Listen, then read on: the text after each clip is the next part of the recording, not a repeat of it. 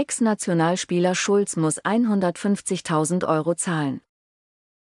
Von Oliver Müller.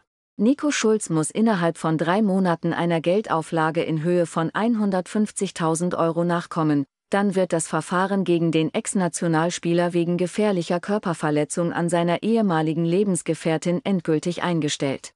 Das Amtsgericht Dortmund beschloss am Mittwoch, dass der 30-Jährige jeweils 30.000 Euro an die Organisation Frauen helfen Frauen, die Deutsche Krebshilfe, den Verein Kinderlachen, den Opferschutzbund Weißer Ring und den Kinderhospizdienst Löwenzahn überweisen muss.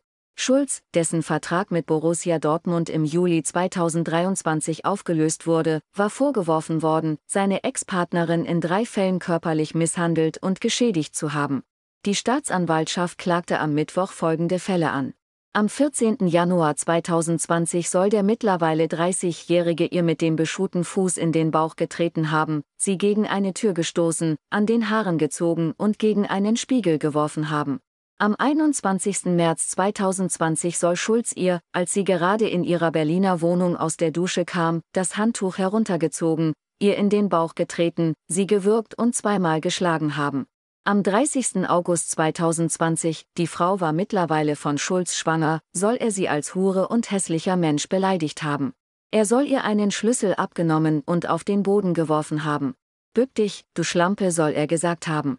Die Frau habe sich daraufhin in den Rohbau einer Shisha-Bar geflüchtet haben. Außerdem soll Schulz sie bespuckt haben. Daraufhin hatte die Frau Strafanzeige gestellt. Im Dezember 2023 erhob die Staatsanwaltschaft Dortmund Anklage. Bei der Verhandlung am Mittwoch, bei der sowohl Schulz als auch seine ehemalige Lebensgefährtin anwesend waren, machten jedoch beide keine Angaben zu den Vorfällen.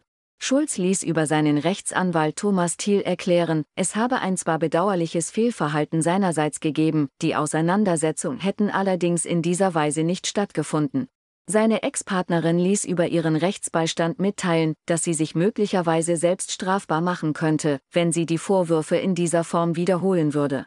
Deshalb würde sie von ihrem Aussageverweigerungsrecht Gebrauch machen.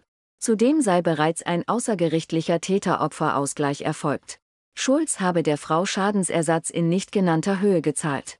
Da dadurch nach Auffassung des Gerichts Rechtsfrieden hergestellt sei und sich die Tatvorwürfe, wie beispielsweise der der gefährlichen Körperverletzung, kaum noch beweisen ließen, entschloss sich das Gericht zu einer vorläufigen Einstellung gegen Auflage.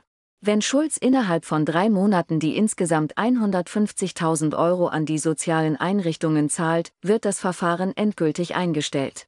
Schulz wäre damit nicht vorbestraft. Auch die Tatsache, dass der Fußballer wegen der Berichterstattung über die Vorwürfe Nachteile erlitten habe, wie der Richter sagte, sei in die Entscheidung mit eingeflossen.